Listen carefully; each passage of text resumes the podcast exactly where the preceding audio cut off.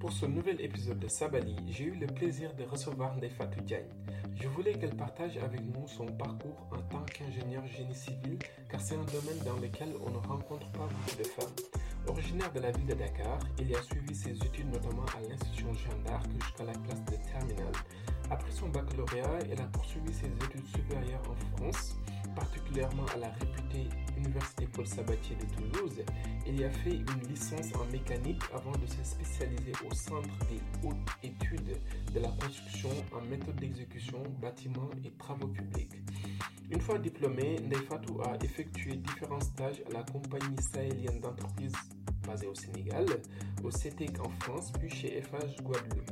Nefat a toujours voulu rentrer au Sénégal une fois son diplôme obtenu. D'ailleurs, elle est également revenue sur les raisons qui l'ont amené à faire ce choix courageux. Car depuis bientôt 7 ans, elle est ingénieure travaux pour CDE, consortium d'entreprises basé également à Dakar. Elle a eu à superviser les travaux de grands ouvrages dans la capitale du Sénégal, dont elle parle avec beaucoup de fierté, vous allez l'entendre. Parallèlement avec son travail, Neifatou est très investie dans le bénévolat, notamment chez Shine to Lead, une association qui permet à des jeunes filles brillantes issues de milieux défavorisés de la banlieue dakaroise de poursuivre leurs études dans les meilleures conditions possibles. Enfin, on a abordé ses passions pour la mode et pour la lecture. Nefatou encourage les jeunes filles à s'intéresser davantage au métier de génie civil. Vous verrez une jeune femme passionnée et très portée sur l'entraide. Je ne vous en dis pas plus et laisse place à mon invité, Nefatou Diagne. Bonne écoute.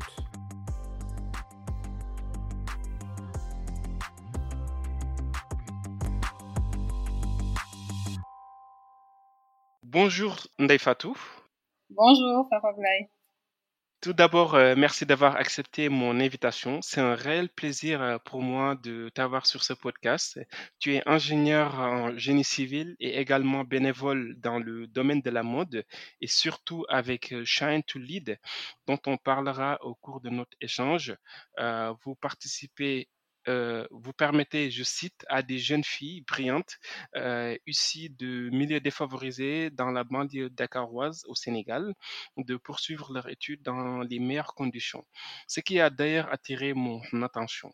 Avec Sabali Podcast, euh, j'aime donner la parole à des hommes et des femmes au parcours remarquable pour donner aux jeunes euh, le champ des possibles en matière de réussite professionnelle. Avant de rentrer dans le vif du sujet des je t'invite à te présenter à nos auditeurs. L'idée, c'est de nous dire euh, qui est Ndefatou Diagne, où, où est-ce que tu as grandi et dans quel milieu familial? Bah, tout d'abord, Papa Blay, merci de m'avoir invité. C'est un honneur et euh, j'essaierai d'être euh, claire et précise. Alors, euh, je m'appelle Nefatou j'ai 31 ans et j'ai grandi à Dakar. J'ai fait tout mon cursus ici, jusqu'au bac, à Jeanne d'Arc. Après, j'ai fait mes études en France. Voilà. Donc, j'ai eu mon bac en 2007 et je suis rentrée, je suis rentrée en 2015 euh, après mon diplôme. Voilà. Donc, j'ai grandi euh, à Dakar, à Liberté 6 pendant longtemps. Après, j'ai vécu en ville pendant 3-4 ans et ensuite euh, à Mermoz où euh, j'habite toujours. Voilà. Euh, Avais-tu des vocations de métier Quand j'étais jeune, euh, Oui.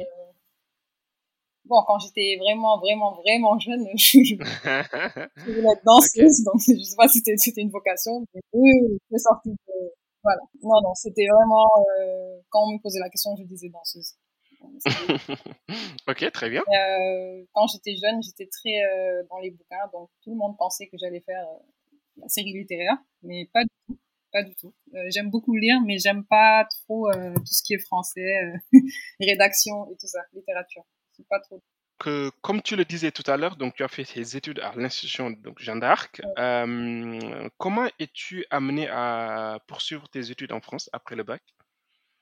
Bon, alors j'ai, euh, bon, je pense que c'était, euh, c'est en janvier qu'on commence à faire les, les, à demander les préinscriptions aux universités. C'est ça. Et bon, ma mère avait, avait anticipé parce que pour avoir le visa pour aller en France, c'était compliqué à cette époque. Euh, on a fait le programme français à partir de la quatrième, je pense. on a viré au programme français pour pouvoir faire le brevet euh, français en troisième et avoir le bac français. Donc, c'était plus simple à ce moment-là d'avoir le visa étudiant. en, quelques jours, on l'a eu et on a pu partir. C'était moins compliqué. Donc, euh, c'est ça. C'est en 2007 que j'ai atterri en France. Et euh, du coup, est-ce que tu avais des idées claires euh, du type de filière que tu voulais faire? Ah oui, oui, bien sûr. Avant de partir Oui, oui. Moi, dès la, je pense que c'était dès la seconde, je me disais génie civil, génie civil. Bon, au départ, c'était architecture parce que je faisais pas trop la différence. Mais il y a une différence. Justement, on en reparlera. Hein. Voilà, nous ne sommes pas des architectes. Donc, euh, dès la seconde, j'avais commencé à me, à me, renseigner sur le génie civil euh, et quelle filière exactement faire pour, euh, pour être inclus mmh en génie civil. Très bien.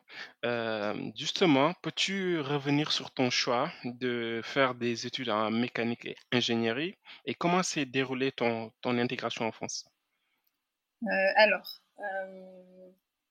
disons que la mécanique et ingénierie, c'est les trois premières années enfin les deux premières années. C'est comme une année à la fac de, une année générale, disons en mhm. ingénierie. Parce qu'on a fait vraiment toutes les matières en ingénierie presque.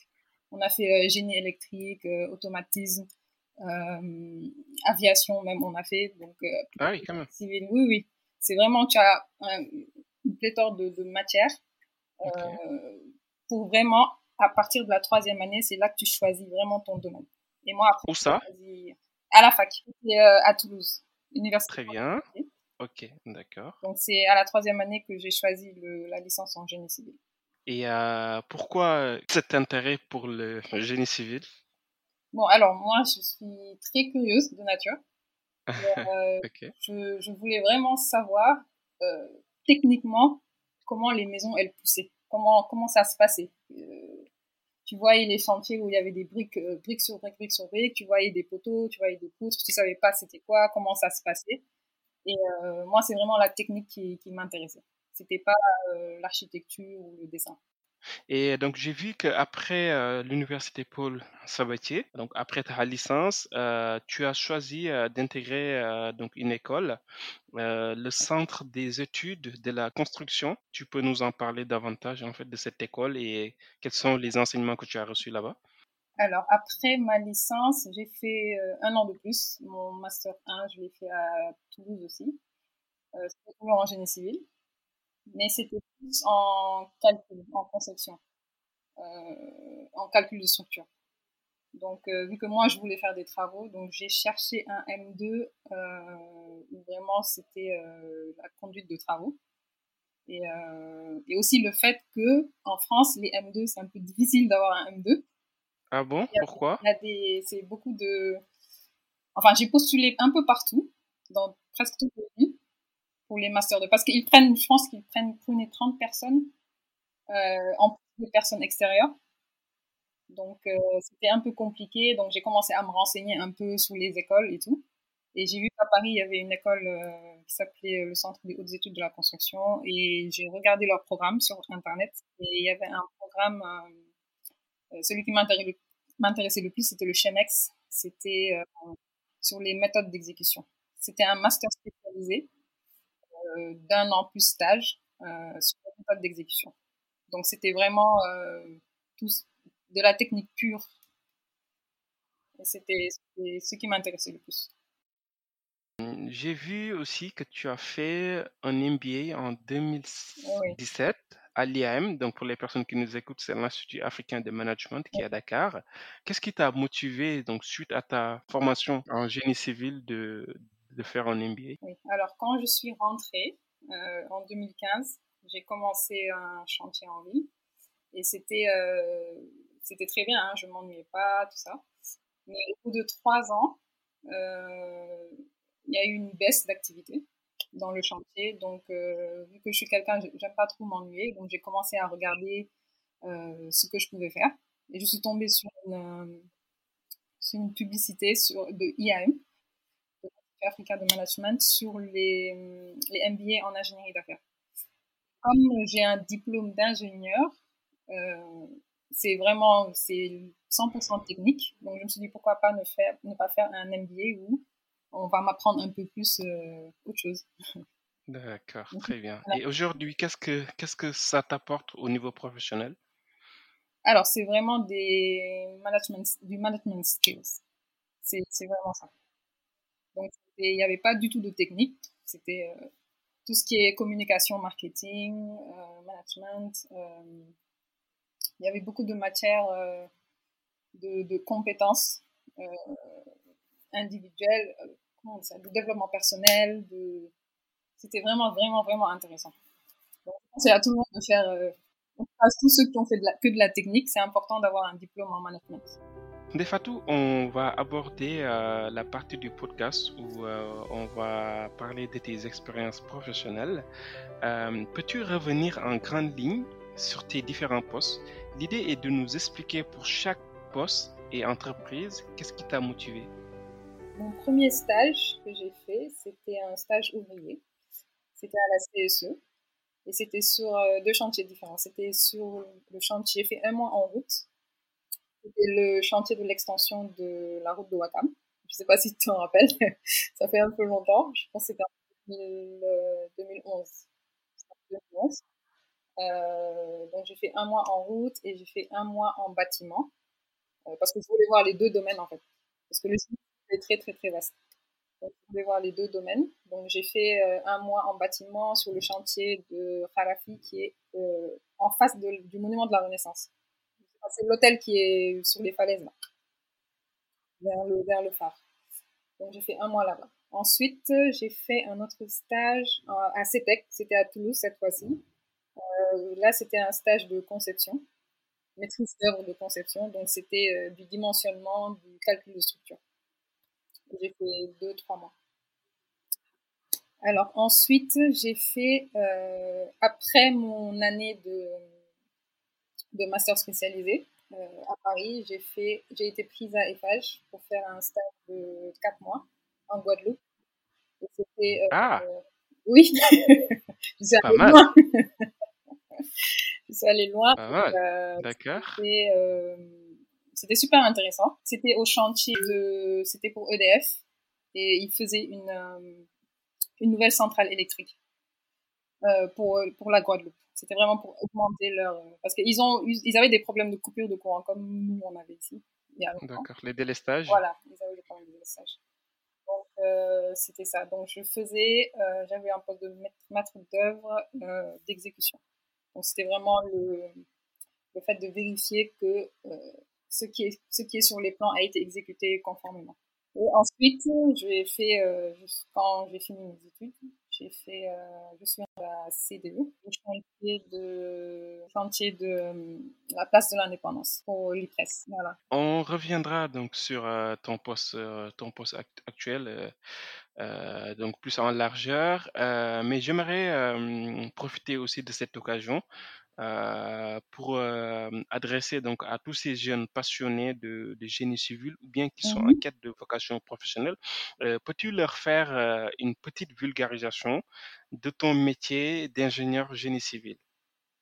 Alors, le métier d'ingénieur génie civil, il est très vaste, comme je l'ai dit plus haut. Il y, a, y a différents, disons, il y a différents domaines. Il y a route, il y a bâtiment, euh, il faut savoir lequel choisir. On ne peut pas aller en route, faire 5 ans en route, après faire 5 ans en bâtiment. C'est pas possible. Euh, il faut choisir. Euh, ensuite, il y a les bâtiments, les immeubles, il y a les bâtiments industriels. en route, tu as les ponts, tu as les, travaux publics. Il y a plein, plein, plein de domaines. Et aussi, dans le métier même, il y a ceux qui font l'ingénierie structure et ceux qui font l'ingénierie travaux c'est différent. En structure, c'est vraiment celui qui calcule euh, les plans de béton armé, de béton armé, les plans de structure métallique, les, tout ce qui est aluminium, tout ce qui est calcul, c'est eux qui font ça. Et l'ingénieur travaux, c'est lui qui euh, récupère ces plans et qui exécute. Voilà, c'est lui qui gère euh, le chantier. Voilà. On les appelle ici les conducteurs de travaux. Après ton expérience en France, donc notamment à Guadeloupe. Euh, comment l'idée de rentrer au Sénégal s'est présentée? Alors, euh, bon, pour moi, personnellement, l'idée ne s'est pas présentée. Je l'avais depuis très Ah. longtemps. D'accord. Je ne pas rester en France. Euh, pas du tout, pas du tout. Dès que j'ai fini ma soutenance, deux semaines après, enfin, j'ai envoyé le, mon, comment on appelle ça, mon, mon truc de stage. Rapport de stage? Mon stage, merci. Ouais. Au consulat, j'ai fait ma lettre, euh, parce que j'étais boursière, donc euh, ils me devaient mon billet de retour. Ça, beaucoup de personnes ne le savent pas, mais ils te paient ton billet de retour quand tu, si tu veux rentrer, avec preuve que tu as fini tes études. Voilà, donc euh, deux semaines après, j'étais rentrée. C'était en décembre, je me rappelle. Et euh, bon, j'ai quand même essayé deux, trois, euh, deux, trois entreprises euh, pour des entretiens, tout ça, tout ça, mais c'était pas. Non, je voulais rentrer en fait. Tu avais quand même des pistes ou bien tu es rentré euh, sans Non, je suis forcément... rentrée sans, sans travail. Sans Très bien. Je voulais vraiment essayer ici et essayer de trouver euh, du travail ici.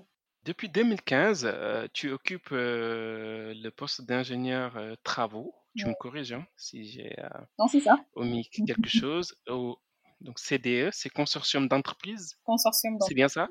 Mhm. Très bien. Euh, quelles sont les spécificités de ce poste d'ingénieur travaux et euh, quels sont les défis auxquels tu fais face au jour le jour? Alors, euh, les spécificités de ce poste, c'est, euh, disons que c'est toi qui gères le chantier. C'est toi qui fais la, toute la coordination, que ce soit approvisionnement, euh, euh, vérification des plans. C'est vraiment toi qui gères la réalisation de, disons, de l'œuvre de l'architecte et des idées de, du maître d'ouvrage. Ok. Et les défis au au jour le jour? Ah, les défis, c'est vraiment une coordination euh, euh, on point, on va dire. C'est c'est très difficile de coordonner euh, différents lots et différents, avec différentes entreprises, avec différents intervenants. C'est ça vraiment le défi aujourd'hui. Et aussi les ouvriers. Et les ouvriers. En début du, du podcast, tu as parlé de la différence entre euh, le métier d'architecte et Oui. d'ingénieur Mhm. génie civil. Euh, est-ce que tu peux nous expliquer la différence entre les deux? Alors, l'architecte, il dessine. Qu'il me Oui. pardonne, mais ce sont des, ce sont des rêveurs, on va dire, entre guillemets. Ils, ils dessinent et ils écoutent le client, Ils vont fait. apprécier? Voilà. Ils... Ah, mais en général, on ne s'entend pas trop avec les architectes, donc ça va. Les architectes, ils dessinent et nous, on exécute, on réalise. Donc c'est vraiment, des fois, ils dessinent vraiment des trucs qu'on a du mal à réaliser. C'est pour ça qu'on s'entend pas trop. Donc euh, c'est chaque métier a sa méthode de travail, chaque métier a son sa vision et son but, et c'est différent. Même les même le- le- les cursus sont différents. D'accord. Et du coup, est-ce qu'il arrive comme ça que vous discutiez des, des, types de matières à utiliser, ou bien donc l'architecte, lui, il dessine et après charge à vous, ingénieur travaux ou bien ingénieur génie civil, de choisir les types de matières adéquats pour, pour l'ouvrage? En fait, ça ça dépend. Quand il s'agit de la structure, c'est-à-dire ce qui tient vraiment le bâtiment, c'est à nous de, de voir les matériaux adéquats. Par exemple, le type de ciment le type de gravier, tout ce qui est technique euh, pour la structure du bâtiment, c'est à nous de décider. Par contre, quand il s'agit de des ornements, tout ce qui est euh, d'ailleurs seconde œuvre, par exemple, euh, s'ils veulent, euh, je sais pas, une peinture rouge, on va pas leur dire non, non, prenez pas la peinture rouge, prenez la blanche. Non, c'est pas à nous de décider. C'est vraiment un cahier de charges. On suit ce qui, est dans les plans d'architecture. Fait, on va aborder la partie du podcast la plus fun. Euh, donc, euh, je vais te demander qu'est-ce qui te passionne vraiment dans, dans ce métier? C'est une question que j'aime beaucoup poser. Et euh, si tu rencontres des difficultés aussi, euh, est-ce que tu peux nous en parler? Pour les jeunes qui nous écoutent et qui se feront une idée plus euh, fine du métier d'ingénieur génie civil? Ce qui me passionne, c'est vraiment, je dirais, la pluridisciplinarité. C'est vraiment, il y a beaucoup, beaucoup de choses à voir, il y a beaucoup de choses. Et En plus, ça change, les techniques changent tout le temps, le matériel change, les matériaux changent. C'est vraiment, c'est un métier qui bouge. On ne s'ennuie pas et surtout chaque jour est différent. On n'a pas de journée type, on n'a pas de. C'est vraiment chaque jour, tu peux avoir un problème, tu t'y attendais pas et tu es là, tu t'assois, tu, tu es là à chercher des solutions. Si c'est un problème technique, tu cherches des solutions techniques il y a, y, a, y a, une équipe, tu es, tu es, avec ton chef de chantier, tes collaborateurs, tes, tes sous-traitants, tout le monde est dessus pour essayer de trouver une solution. Donc c'est ça qui est vraiment la partie la plus, la plus intéressante. Et c'est passionnant, vraiment. As-tu connu des moments de doute? Et si oui, euh, comment les as-tu surmontés Ah bah moi, j'ai tous les jours des doutes. c'est bien. Tous les jours, chaque jour, je me dis est-ce que je vais pas changer, est-ce que je vais pas partir? Donc c'est chaque jour, chaque jour, tu as des doutes chaque jour parce que c'est pas facile. C'est pas facile. Mais euh... Et du coup, comment tu, tu arrives quand même à jongler euh, bah, avec ton que, travail et... Parce que c'est c'est ce que je disais tout à l'heure, c'est vraiment la passion de, de, de la pluridisciplinarité. C'est vraiment c'est un métier qui te reprend et qui te recapte, on va dire. Par exemple, chaque jour, tu as des nouveaux défis, tu as un nouveau problème. Tu n'as même pas le temps vraiment de t'ennuyer, sauf vraiment quand il y a des, des baisses d'activité en chantier, c'est là vraiment où c'est vraiment pénible de, se lever le matin et de Quand c'est en activité, quand tu as la pression du planning, tu as la pression du, du client, c'est vraiment c'est passionnant.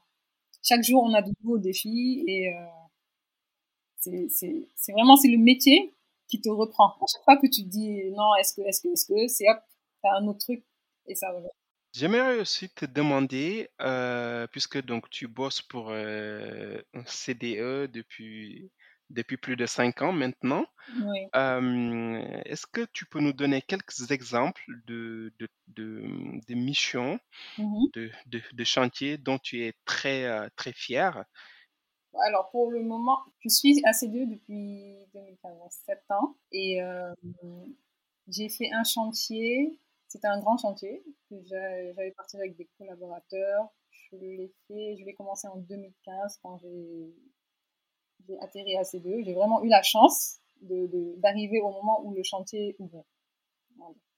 Donc c'est le chantier Place de l'Indépendance. C'était la maîtrise d'ouvrage, c'était IPRES. Euh, c'était un IGH, immeuble de grande hauteur, donc c'était trois sous-sols, rez-de-chaussée, euh, mezzanine plus 16 euh, niveaux, plus la terrasse. 16, ah oui, quand même. Oui, oui. Bon, au total, j'avais 21 niveaux et 3 niveaux de sous-sol, donc ça, ça s'est jamais fait au Sénégal. Donc on est allé prendre des, des sous-traitants espagnols pour faire une. Ça s'appelle des power moulés, c'est vraiment une technique. Euh, c'était, je pense, la deuxième fois qu'on faisait ça au Sénégal. Donc euh, c'était super, super intéressant parce que c'est des cours que j'avais en France, mais que je me disais, je vais jamais voir ici. Ah. C'est arrivé et j'ai vu ça. C'était super intéressant. Et euh, je l'ai, fini il y a peut-être, c'était l'année passée. il y a encore des réserves euh, qui restent, mais je l'ai fini il y a, il y a quelques mois là. C'est vraiment le chantier le plus, euh, le plus emblématique que j'ai, j'ai dans de ma carrière. Pour le moment. on est passé devant et la prochaine fois quand je passerai devant, bah, je passerai à toi. Le bâtiment avec plein de couleurs là. J'ai vu, ouais. Vu. Euh, je pense qu'on ne peut pas le rater euh, oui. quand on. Et la nuit, c'est encore plus joli avec les, les, la, les jeux de lumière. ok, très bien. Euh, à côté de ton travail, je vois aussi que tu es très investi dans le bénévolat, notamment avec Shine to Lead dont le concept m'a beaucoup plu. J'aimerais qu'on en parle. Euh, Peux-tu euh, nous rappeler euh, la mission de Shine to Lead et pourquoi l'avoir rejoint en tant que bénévole? Alors, euh, Shine to Lead Digen Jang Teki, c'est une association qui a été initiée par Anna Batuli. C'était en 2017 2018, je sais pas. Et euh, c'est vraiment une association qui aide les jeunes filles brillantes, vraiment brillantes, à ne pas décrocher. Voilà, le vrai but de, de Shine c'est pour qu'elles ne décrochent pas, parce qu'elles vivent dans des, dans des environnements vraiment désavantageux par rapport à tout ce qui est éducation et aller à l'école et tout ça. Donc, euh, on leur donne des cours euh, de renforcement durant toute l'année scolaire on leur fournit tout ce qui est fourniture et on leur paie leurs frais de scolarité aussi, entrée. Donc, et il y a aussi le programme de mentorat dont, je suis co-responsable, qui leur donne à chaque lauréate une mentor, une femme active dans la société qui travaille et qui va l'aider à développer tout ce qui est leadership et self-confidence.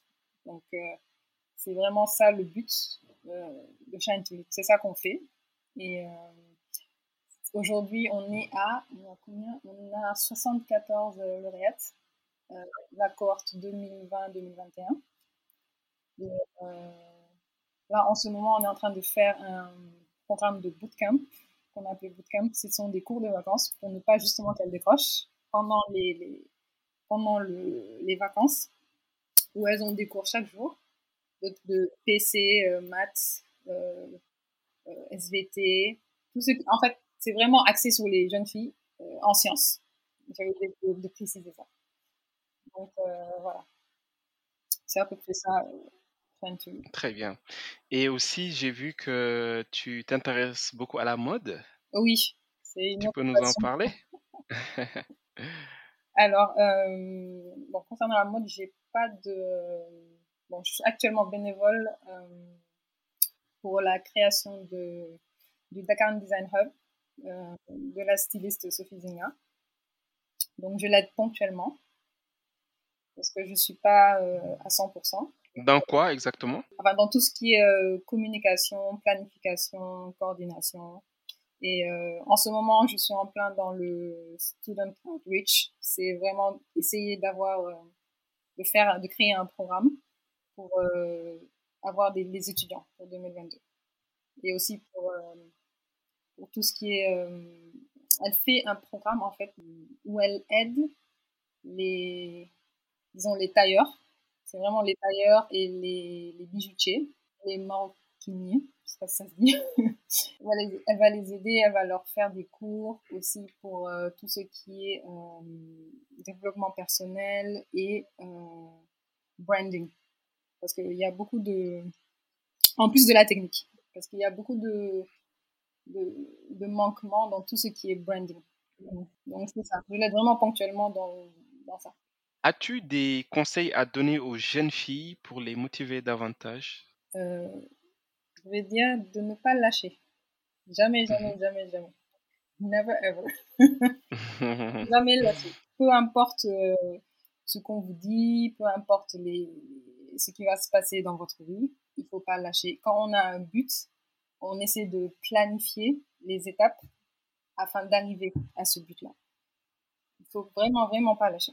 Comme à chaque épisode, euh, je demande à mes invités de recommander des livres. Tu nous disais tantôt que tu aimais beaucoup la littérature et que tu aimes toujours d'ailleurs la littérature. Euh, as-tu des livres? J'aime lire. tu aimes lire. On n'est pas très loin de la littérature. As-tu des, euh, des livres à recommander? Euh, J'ai beaucoup de livres. Hein. Beaucoup de livres. Comme ça, trois ou, ou plus d'ailleurs? Disons le premier livre que j'ai lu qui, qui m'a accroché. Bon, je l'ai lu deux fois. Euh, c'est L'alchimiste de Paulo Coelho. Je l'ai lu en cinquième. Faut que je le relise d'ailleurs. celui-là. Bon, vraiment, je pense qu'il faut le lire parce que c'est vraiment un, un classique. Ensuite, j'ai lu un autre. Euh, c'était mon premier gros livre que je lisais. C'était, il faisait 600 pages. C'était le Da Vinci Code, Dan Brown. Oui. Donc celui-là, je l'ai, je l'ai dévoré. Et euh, peut-être un troisième. Euh... Ah, j'ai euh, le livre de Darlan Coben, qui s'appelle Je le dis à personne, qui est vraiment celui-là, il m'a vraiment accroché. J'en ai, après celui-là, après l'avoir lu, j'ai vraiment lu euh, trois, quatre livres de Darlan Coben. Vraiment, ça m'a, ça m'a accroché. Donc, euh, voilà. Pour ceux qui aiment les, les thrillers, je ne dis à personne de Darlan Coben. Des fois, j'ai vu, tu as été sélectionné au Mandela Washington Fellowship. Ouais. Euh, bravo déjà. Merci. Et euh, peux-tu nous en parler? Qu'est-ce que cela t'a apporté euh, au niveau professionnel et personnel? D'accord. Alors, le Mandela Washington Fellowship, c'est un programme de, du département d'État, je pense que ça s'appelle comme ça, des États-Unis. Et c'est le flagship de, du programme YAGI. Donc, c'est, ce sont des cours euh, de leadership en business, en civic engagement et en public management. Euh, que, normalement les, les, lauréats ils font aux États-Unis. Nous cette année, c'est à cause du Covid. Enfin, j'ai été sélectionnée en 2019, donc on devait partir en 2020. Ils l'ont reporté à 2021, mais finalement en mars ou février, je sais plus, ils nous ont dit que c'était pas possible. Donc ils ont vraiment créé un programme virtuel avec les universités américaines. Donc c'était un programme de six semaines de cours virtuels l'après-midi euh, où vraiment c'est des cours de leadership. De... C'était, vraiment, vraiment, vraiment intéressant. Euh, on, a, on était très, très déçus. Toute, toute, la cohorte sénégalaise, on était vraiment très déçus de ne pas partir parce que c'est pas vraiment la même expérience quand tu fais des, quand tu fais un fellowship virtuel et un fellowship euh, où tu rencontres vraiment les gens en personne. Mais ils ont vraiment travaillé pour nous procurer un programme qui ne serait pas moins que les autres années. Et aussi, je voulais dire que je voulais dire que ça m'a apporté euh, beaucoup, beaucoup, vraiment le networking continental, c'est extraordinaire. C'est extraordinaire. Et aussi le fait de, de rencontrer les, les, les autres Sénégalais euh, qui, euh, qui, ont été sélectionnés. C'est vraiment un groupe de jeunes, euh, ils sont vraiment, vraiment très smart et à dire que les, les, jeunes ne dorment pas au Sénégal. ils ne dorment pas. Ils ne dorment pas sur leur loyer. Ça travaille beaucoup. C'est, c'est dommage qu'on n'ait pas de cette vitrine-là, euh, ni cette voix qui porte assez fort, mais euh, les, jeunes, les jeunes ne dorment pas. Je me suis rendu compte de ça. Le mot de la fin des Fatou Bon, euh, disons merci de m'avoir interviewé. Ça m'a fait rappeler de, de belles choses et euh, J'espère que Sabali ira très loin parce que c'est super comme euh, concept, franchement. C'est gentil. Et, euh, voilà, merci de m'avoir invité. C'était super de parler avec toi. Ok, merci beaucoup à toi. Merci beaucoup pour ta disponibilité et surtout les informations que tu as données concernant donc les orientations, notamment à l'université Paul Sabatier, à ton école d'ingénieur. Donc, j'ai rappelé toutes les références dans les notes du, du, podcast et aussi voilà de nous avoir fait aussi une belle vulgarisation sur euh, le métier d'ingénieur génie civil. On a besoin de disais, euh, femmes en génie civil. Voilà, voilà, justement, c'est la raison pour laquelle donc je voulais avoir cet entretien avec toi et j'ose espérer que cela va motiver pas mal oui. de, de, jeunes, notamment des jeunes. Il ne faut pas qu'elles aient peur parce que c'est vraiment, vraiment intéressant. On ne prend pas le temps passer. Merci beaucoup. Merci à tout le monde de nous avoir écoutés jusqu'ici